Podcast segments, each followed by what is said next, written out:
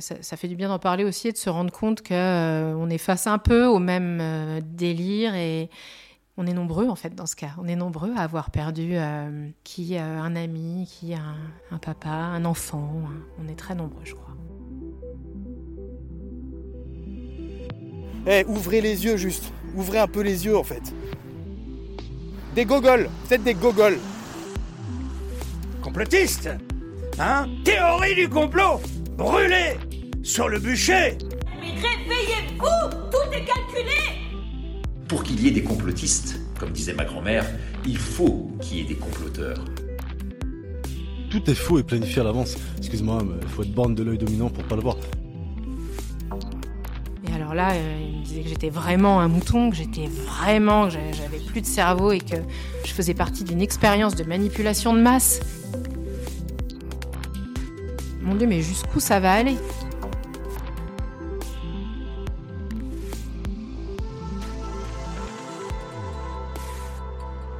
Bonjour à toutes et à tous, je suis Perrine Bontemps et vous écoutez Réveillez-vous, le nouveau podcast de Conspiracy Watch qui donne la parole à celles et ceux qui subissent le complotisme au quotidien. Dans ce premier épisode, vous entendrez l'histoire d'Isabelle. Son meilleur ami, depuis bientôt 30 ans, s'est intéressé aux théories du complot pendant le confinement. Et depuis, leur relation s'est fortement dégradée. Bah, je l'ai rencontré quand on était au lycée, euh, on avait 17-18 ans en terminale. Voilà, on s'amusait beaucoup ensemble, on avait le même humour, euh, plein de centres d'intérêt en commun. Euh, on adorait le cinéma, on riait beaucoup et on allait beaucoup sur Paris, on sortait, etc. Enfin voilà, un ami d'adolescence, quoi, qui est devenu très rapidement mon meilleur ami. Et on a grandi ensemble, en fait, en quelque sorte. Alors c'était euh, à l'époque un jeune garçon euh, assez fragile parce que ses parents étaient séparés, divorcés. Et du coup, il, cherchait, il se cherchait beaucoup, mais bon, c'était propre à l'adolescence. Euh, c'est pour ça que je vous disais, on a grandi, j'ai l'impression qu'on a grandi ensemble parce que vraiment, de nos, de nos 17-18 ans à nos 22-23 ans, on était tout le temps fourrés ensemble. On s'est construit, quoi, vraiment, euh, notre identité de, jeunes adultes, euh, en prenant des chemins séparés. Parce que moi, je, suivais des études et puis lui a lâché les études assez vite il faisait plein de petits boulots. Et notre relation, euh, bah, jusqu'à maintenant, non, mais euh, elle est restée euh, avec des, hauts et des bas, dans le sens où moi, j'ai construit ma vie, j'ai rencontré un homme qui est devenu mon mari, j'ai eu des enfants, donc on avait pris un peu de distance pendant quelques années, mais on était toujours en contact et en proximité. Et puis, vers nos 40 ans, on a repris on s'est vraiment retrouvés et on s'est remis à s'appeler tout le temps comme quand on était ado. Euh, ça, c'était vers 2017-2018. On s'appelait tout le temps, tout le temps, tout le temps, euh, tous les jours, et on était à nouveau proches euh, comme dans nos très jeunes années. Et tout ça jusqu'en mars 2020. Le président Emmanuel Macron a annoncé ce confinement. Nous sommes en guerre. Et alors là, tout de suite, il a été très inquiet. Lui était seul, sans travail, donc sans, sans occupation et sans contact. Il n'avait pas une vie sociale très riche avant, mais il voyait des gens, malgré tout. Là, tout à coup, c'était l'isolement le plus total. C'est un moment où il avait besoin de comprendre en fait ce qui se passait, mais comme nous tous en fait. Et moi, je lui ai conseillé d'aller sur Twitter pour euh, essayer de trouver des explications, euh, lire euh, des articles, etc. Parce que moi, j'étais sur Twitter depuis pas mal d'années et je trouvais que c'était très intéressant, en fait, d'avoir. Je suivais plein de journalistes et puis je me suis mise à suivre des médecins, tout ça. Je lui ai conseillé de faire pareil. Bon, alors finalement, il n'a pas du tout suivi les mêmes comptes que moi, loin de là. Et pour le coup, ça l'a beaucoup occupé. Il a passé son temps sur Twitter. il a passé son temps aussi à regarder la télé à une cadence infernale, c'est-à-dire télé, Twitter, télé, Twitter. Et très vite, je me suis rendu compte que euh, son discours changeait en fait. Euh, au départ, tout le monde était un peu éberlué de ce qui se passait, de se retrouver comme ça chez soi. Euh. Et, lui me disait, mais en fait, très vite, hein, il m'a dit, c'est très bizarre ce truc. Il n'y a, pas vraiment de maladie peut-être. Enfin, très vite en tout cas. Il a remis en question ce qui se passait, en fait, ce qui nous forçait à rester cloués chez nous. Donc moi, j'écoutais ça d'une oreille, j'étais plutôt attentive à ce qu'il disait. C'est vrai que le gouvernement euh, donnait des, directives qui parfois se contredisaient. Il y avait à ce moment-là un petit cafouillis dans la communication, en tout cas gouvernementale. Euh, je crois que tout le monde était un peu en train de se demander ce qui se passait, mais... Et là, très vite, euh, il s'est mis à suivre les travaux de Didier Raoult, l'hydroxychloroquine. L'hydroxychloroquine. L'hydroxychloroquine. C'est un médicament inconnu du grand public il y a encore quelques semaines, du moins sa molécule. Pourtant, aujourd'hui, tout le monde, ou presque, en a entendu parler, et chacun, ou presque, a un avis depuis qu'un certain Didier Raoult, médecin à Marseille, la présente comme le remède face au Covid-19, alors que son usage est déjà largement répandu à travers l'Afrique, jusqu'aux États-Unis, où un certain Donald Trump lui-même se l'administre à titre préventif. À partir de là, il est entré dans l'idée d'un grand complot mondial. Euh, et, ensuite, tout s'est amplifié, que ce soit avec les masques, qui ont été vécus comme une, muselière, euh, comme euh, un outil d'asservissement pour nous empêcher de nous exprimer, etc. et puis ensuite, donc, est arrivé très vite le vaccin. Et alors là, ça a été assez effroyable parce qu'il était terrorisé par ce vaccin. Et donc, il me suppliait de ne pas me faire vacciner, euh, de ne pas faire vacciner euh, mes enfants, etc. Son insistance était telle, et il m'envoyait, en fait, il m'envoyait euh, à ce moment-là, et à partir du confinement d'ailleurs, il m'envoyait des liens de tout ce qu'il trouvait, mais des dizaines, des vingtaines, des trentaines de liens parfois, même la nuit, il vivait complètement décalé. et et donc, parfois, j'ouvrais des, des liens. au début, vraiment, j'étais curieuse de savoir euh, ce sur quoi il tombait, ce qu'il pouvait lire et ce qu'il pouvait faire, qu'il était à ce point terrorisé par le vaccin. Je me suis rendu compte euh, rapidement que les théories auxquelles il adhérait étaient complètement euh, farfelues. Il y avait notamment l'hydre, le, truc de la 5G qu'on captait, etc. Enfin. D'après certains complotistes, les vaccins contiendraient des organismes vivants, qu'ils ont appelés les hydres. Ils prétendent que cet organisme pourrait se régénérer indéfiniment, ce qui le rendrait immortel. Une hydre, c'est un animal microscopique. C'est un polype solitaire de petite taille portant une couronne de tentacules filiformes autour de la bouche. Ce n'est donc pas ce que l'on pourrait appeler un animal de compagnie. Mais la question que l'on peut se poser, pourquoi cet animal se développe-t-il dans le vaccin Pfizer? Avant de vous faire piquer, vous a-t-on prévenu que votre organisme serait potentiellement colonisé par ces adorables petites bestioles? Quant à la 5G, les théories sont nombreuses. Par exemple, pendant la crise sanitaire, certains ont accusé Bill Gates de vouloir nous injecter, à travers le vaccin, des puces reliées à la 5G, afin de nous contrôler. Sans surprise, ces théories ont rapidement été démenties. Mais son insistance et sa terreur étaient telles que j'ai eu beaucoup de mal à lui dire que je m'étais faite vacciner parce que enfin, j'avais peur de sa réaction. Bon, c'est ce qui n'a pas loupé parce que je lui ai quand même dit assez rapidement. Et il était vraiment effondré. Effondré parce qu'il était persuadé que j'allais mourir. À ce moment-là, sa maman, qui était euh, de santé euh, fragile, une femme de plus de 70 ans, elle-même observait euh, ce changement de discours chez son fils. Mais bon, elle se posait des questions, elle interrogeait tout le monde autour d'elle. Est-ce que je dois me faire vacciner ou pas? Euh, Mon fils me dit que il faut absolument pas, sinon je vais mourir parce que c'est c'est c'est euh, un outil génocidaire. Voilà ce qu'il nous disait. Donc elle se demandait vraiment quoi faire. Elle m'a demandé mon avis à moi aussi, avis que je lui ai donné. Mes parents venaient de se faire vacciner. Je lui ai dit, écoute, euh, tout semble aller très bien. Moi-même, je suis vaccinée.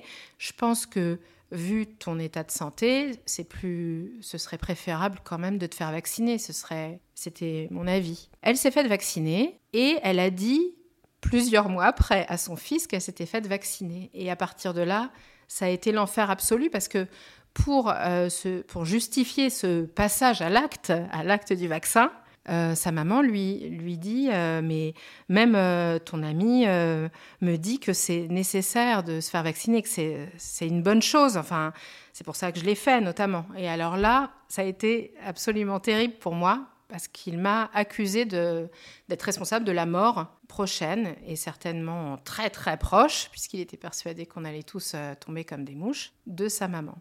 Et donc euh, là, euh, son discours, euh, qui était déjà assez virulent, est devenu très vite très violent. J'ai reçu beaucoup d'insultes, Bon, il me qualifiait déjà de mouton depuis quelques mois, mouton de l'état profond. Mais là, à ce moment-là, je suis, devenue une nazie, une capot, euh, vraiment tout de suite très violent, le, le ton de sa voix. Enfin, il ne me parlait plus, il me criait dessus. Quand il s'est mis à ne plus parler des médias, mais des merdias, on n'était pas vacciné, on était injecté. Il lui est arrivé de m'envoyer des messages en m'appelant, en, euh, en s'adressant à moi, en disant Hey, l'injecté Voilà, c'était toujours très agréable. Il a nourri très vite, puisque je m'appuyais moi un peu sur eux, une haine envers les fact-checkers, mais une haine gigantesque. Alors il les appelait mes amis, il disait tes chers amis ou tes petits amis, etc. Donc une haine envers euh, énormément de monde.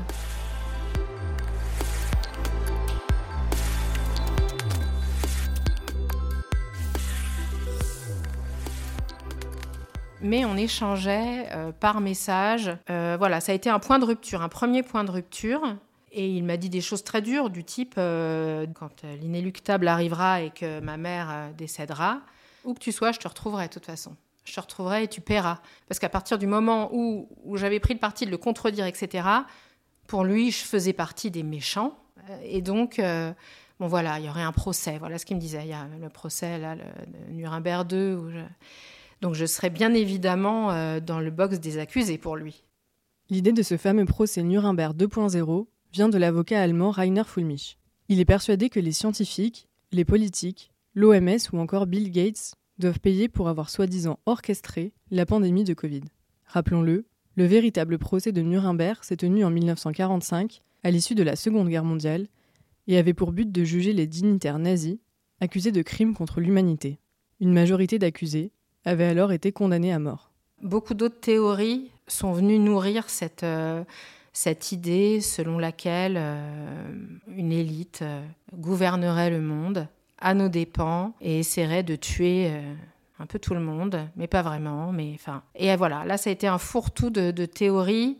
En fait, on avait à la fois à ce moment-là l'élection de, de Biden, enfin la campagne euh, électorale américaine.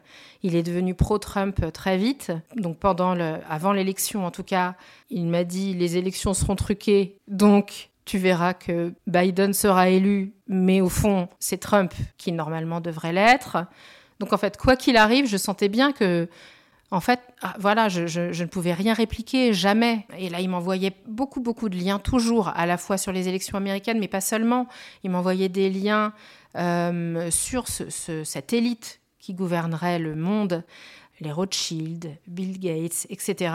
Et notamment des vidéos qui, quand moi j'ai regardé, je les ai regardées, pas en totalité parce que c'était très très très très long. Je regardais par, euh, par bout. Et chaque bout me confortait dans l'idée qu'en fait, ce discours-là suintait l'antisémitisme. C'est- C'était très évident. Et je lui faisais remarquer, bien sûr, il niait. Puis il finissait par dire, mais de toute façon, tu sais bien qu'il dirige tout. Enfin, bon voilà, on était dans, dans, toutes ces, ces théories-là.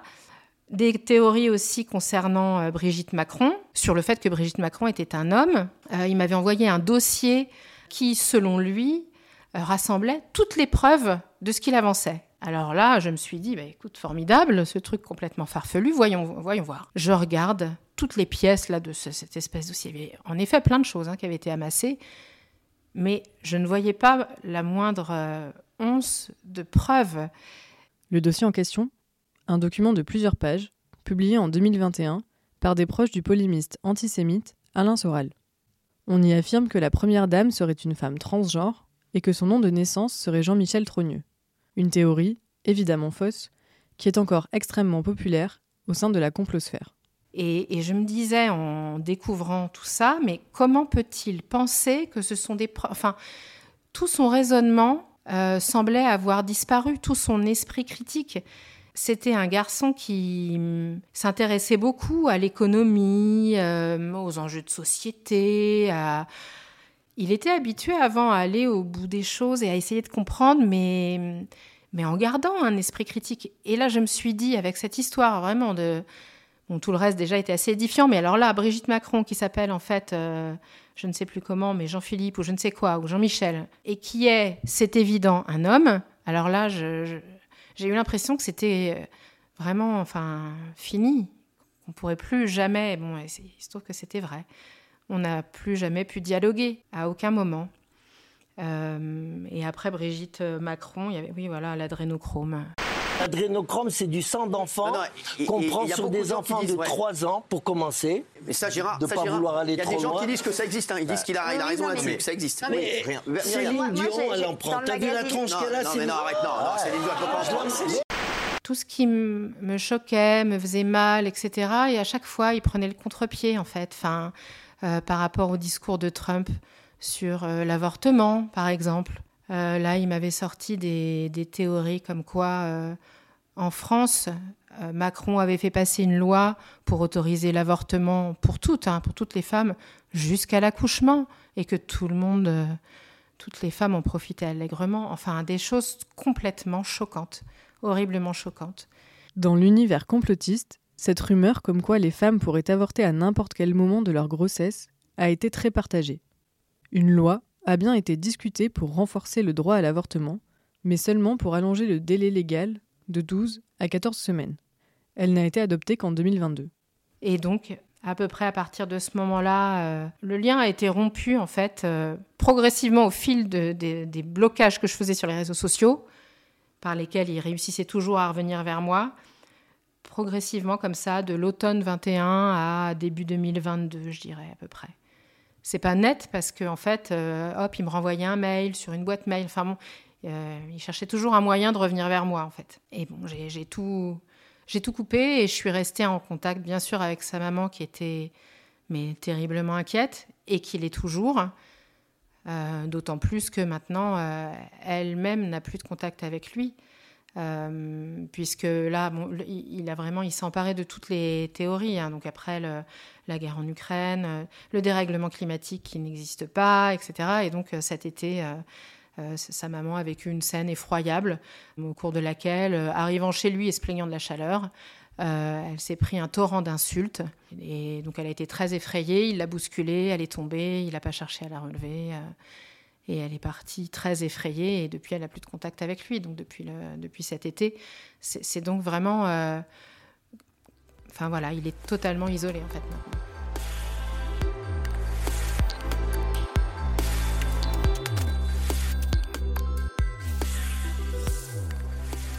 Sur les comptes Twitter qui suivaient, il y en avait un principalement qui suivait dès le début. Ça s'appelle Un être humain. Il bossait dans la banque, il connaissait tous les rouages de l'économie, etc. Et lui, il dénonçait euh, le confinement. Enfin, donc il, a animé beaucoup de space. Alors il les suivait religieusement. C'était vraiment, euh, euh, voilà, il adorait ce type qui est parti très vite en Suède et qui disait que en Suède c'était formidable. Vous voyez, les gens n'ont pas de masque, les gens vivent normalement. Il y a qu'en France parce qu'on est en dictature que c'est pas possible, etc. Enfin, ni oubli, ni pardon pour, tous ces enfoirés. Et au nom de tous les gens, de tous les suspendus, au nom de tous les gens qui sont décédés à cause de ces conneries, au nom de tous les gens qui se sont suicidés, au nom de toutes les victimes de cette propagande de merde et de ce totalitarisme sanitaire de mes couilles, sachez bien que vous allez payer. Vous allez bien payer. Allez, bisous. Bon, et ensuite, euh, euh, les manifs de, comment, de euh, Florian Philippot, alors là, formidable, il s'est mis à suivre Philippot à fond. C'était la résistance, ah, voilà. Là, il me parlait beaucoup de résistance. Euh, et puis il y avait ce truc, euh, nous, moi, moi j'étais une nazie, euh, lui et les siens, c'était les résistants. il me donnait des définitions du fascisme, je vous passe les détails, mais c'était juste hallucinant. Tout était inversé en fait, à tout moment.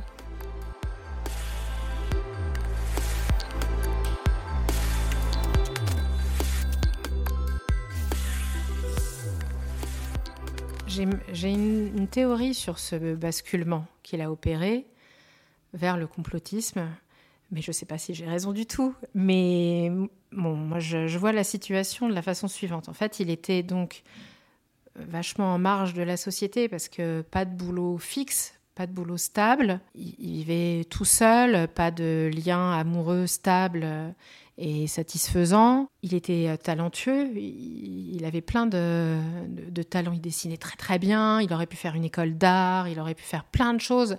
Il était très populaire au lycée, euh, voilà. Et en fait, tout ça s'est tari au fil du temps. il n'a pas su capitaliser sur tout ça. Euh, ça a été très difficile en fait. Il avait des, une histoire familiale un peu compliquée, donc il est bâti sur des fondations un peu instables. Et du coup, dans la trentaine, ça a été compliqué. Et moi, j'ai eu l'impression que c'était presque une euh, revanche sur la vie d'être du côté de ceux qui savent. Et d'ailleurs, euh, ce c'est pas qu'une impression. Il, me le disait parfois. Il me disait Ah, t'as beau avoir euh, une famille, un super boulot, mais tu comprends rien, tu vois, tu comprends rien. Hein.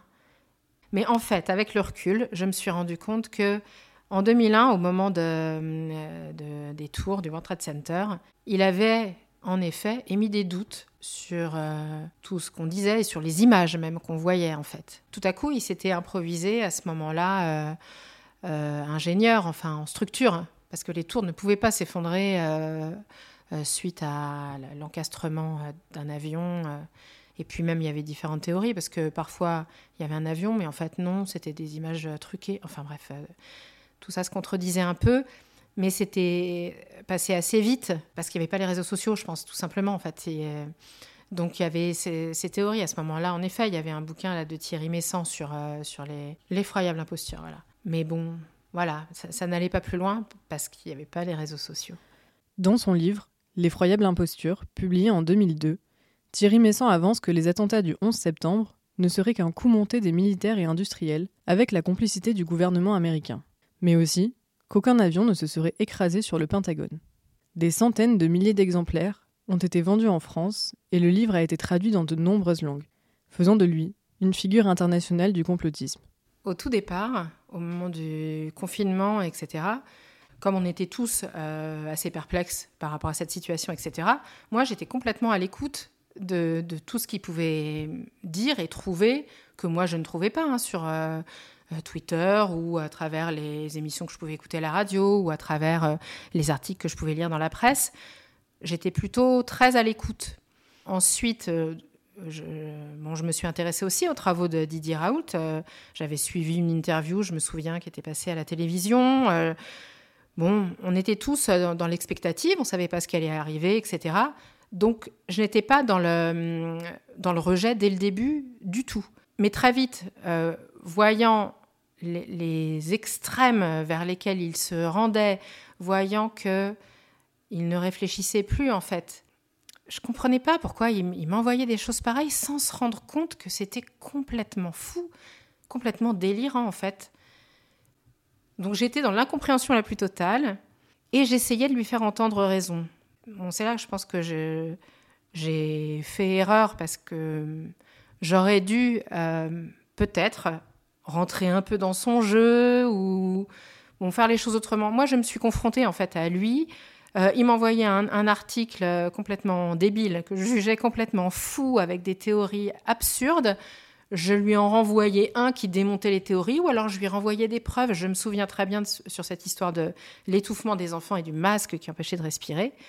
J'avais trouvé des données très claires, factuelles, des données scientifiques qui prouvaient que non, on n'allait pas étouffer sous nos masques. Et en fait, euh, la, violence était, euh, était renouvelée, en fait. À chaque fois, c'était, c'était pire. Plus je m'opposais à lui, et pire c'était, vraiment.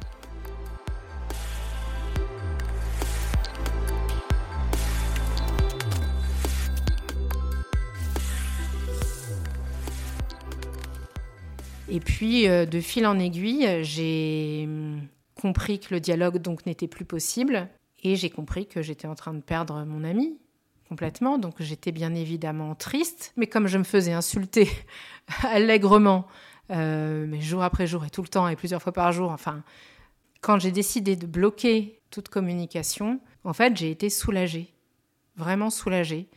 Et ça, ça, ça impactait ma vie de famille aussi parce que quand il me hurlait dessus, quand, euh, quand il, me, il me menaçait de, il me, il me menaçait de, de mort euh, par vengeance, puisque sa maman allait mourir très vite, bien sûr. Euh, moi, j'ai, parfois, je raccrochais en pleurant. Enfin, j'étais, j'étais effondrée. C'était difficile, en fait, de recevoir tout ça. J'étais, sûre de moi et surtout, j'avais des preuves et je faisais, j'essayais de, recouper les sources. J'essayais vraiment d'aller au fond des choses pour avoir les moyens de lui répondre, mais il n'entendait pas, il n'entendait jamais. Donc euh, c'était vain en fait. J'avais un sentiment d'impuissance terrible. Mais en me demandant toujours, mon Dieu, mais jusqu'où ça va aller? Parce que sur des sujets comme euh, l'adrénochrome, les sacrifices d'enfants, il se mettait dans des états effroyables. Il était vraiment sûr que quelque part, on torturait des enfants pour, euh, pour en tirer de l'adrénochrome pour les puissants de ce monde. Et d'ailleurs, comme euh, je lui démontrais le contraire, et puis même parfois je me moquais, en fait, au bout d'un moment, je ne pouvais pas faire autrement. Et je lui disais, mais t'es complètement débile, mon pauvre garçon. Des choses comme ça, là, c'était horrible. Donc là, je me reprenais des volets d'insultes.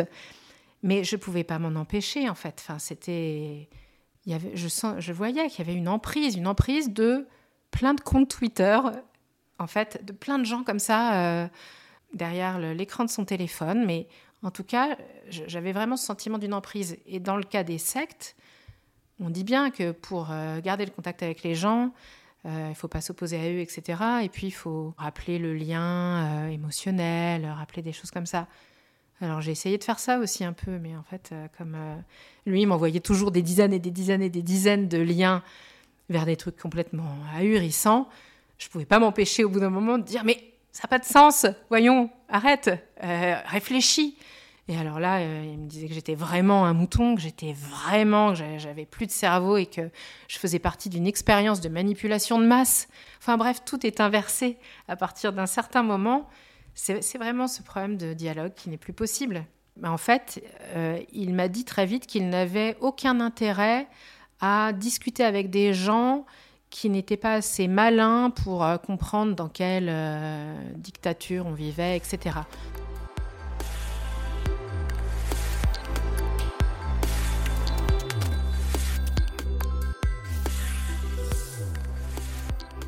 Moi, il a continué à me parler jusqu'au moment où moi j'ai cessé parce que bon, il présumait que j'étais qu'un jour quand même je me réveillerais. J'étais quand même pas si bête. Donc voilà, euh, souvent il finissait ses messages, ses, ses, textos ou les messages qu'il m'envoyait par euh, Twitter ou Instagram. Alors de deux façons différentes. Hein.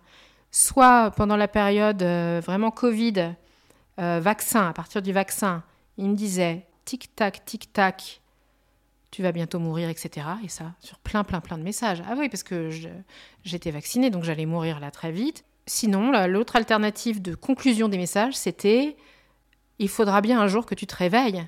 Ou réveille-toi. Non, mais sur le coup, c'est terrible parce que sur le coup, euh, c'était tellement énorme que quelque part, ça me faisait rire. Mais en même temps, ça me faisait pas du tout rire. Parce que c'était horrible de recevoir ça de quelqu'un qui était censé. Euh, vouloir le meilleur pour moi, enfin en tout cas pas des trucs aussi dégoûtants. C'est très bizarre à ressentir. Tout ça est une réserve de violence en fait. Euh, comment dire? Je ne sais pas si lui deviendrait violent, même s'il l'a été en fait avec sa maman, ce que j'aurais jamais cru possible avant déjà.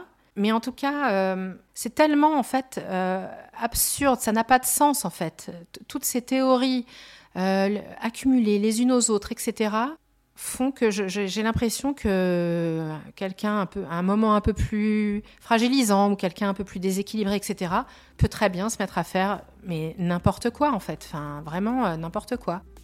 Donc je, je, ne sais pas, moi je suis hyper euh, inquiète parce que je suis, je suis persuadée qu'il y a des gens qui peuvent euh, devenir très violents. Vous venez d'écouter Réveillez-vous, le podcast de Conspiracy Watch. Merci à Isabelle pour son témoignage.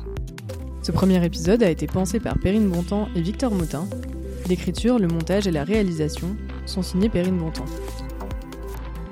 Vous avez entendu des extraits du discours d'Emmanuel Macron annonçant le confinement le 16 mars 2020, d'une vidéo du journal Le Monde, mise en ligne le 28 mars 2020, de l'émission Le Débat de France 24, diffusée le 26 mai 2020, d'une émission d'Agora TV avec Frédéric Chaumont, de l'intervention de Gérard Fauré n'en Touche pas à mon poste sur C8 le 9 mars 2023 et d'une vidéo postée sur le compte X, Un être humain, le 9 avril 2023. Vous pouvez retrouver tous les épisodes sur vos plateformes d'écoute préférées et n'oubliez pas de vous abonner pour être averti des prochaines sorties. Si vous souhaitez partager votre histoire, vous pouvez nous écrire dans le formulaire de contact qui se trouve sur notre site. conspiracywatch.info. Merci pour votre écoute. On se retrouve bientôt pour un nouveau témoignage.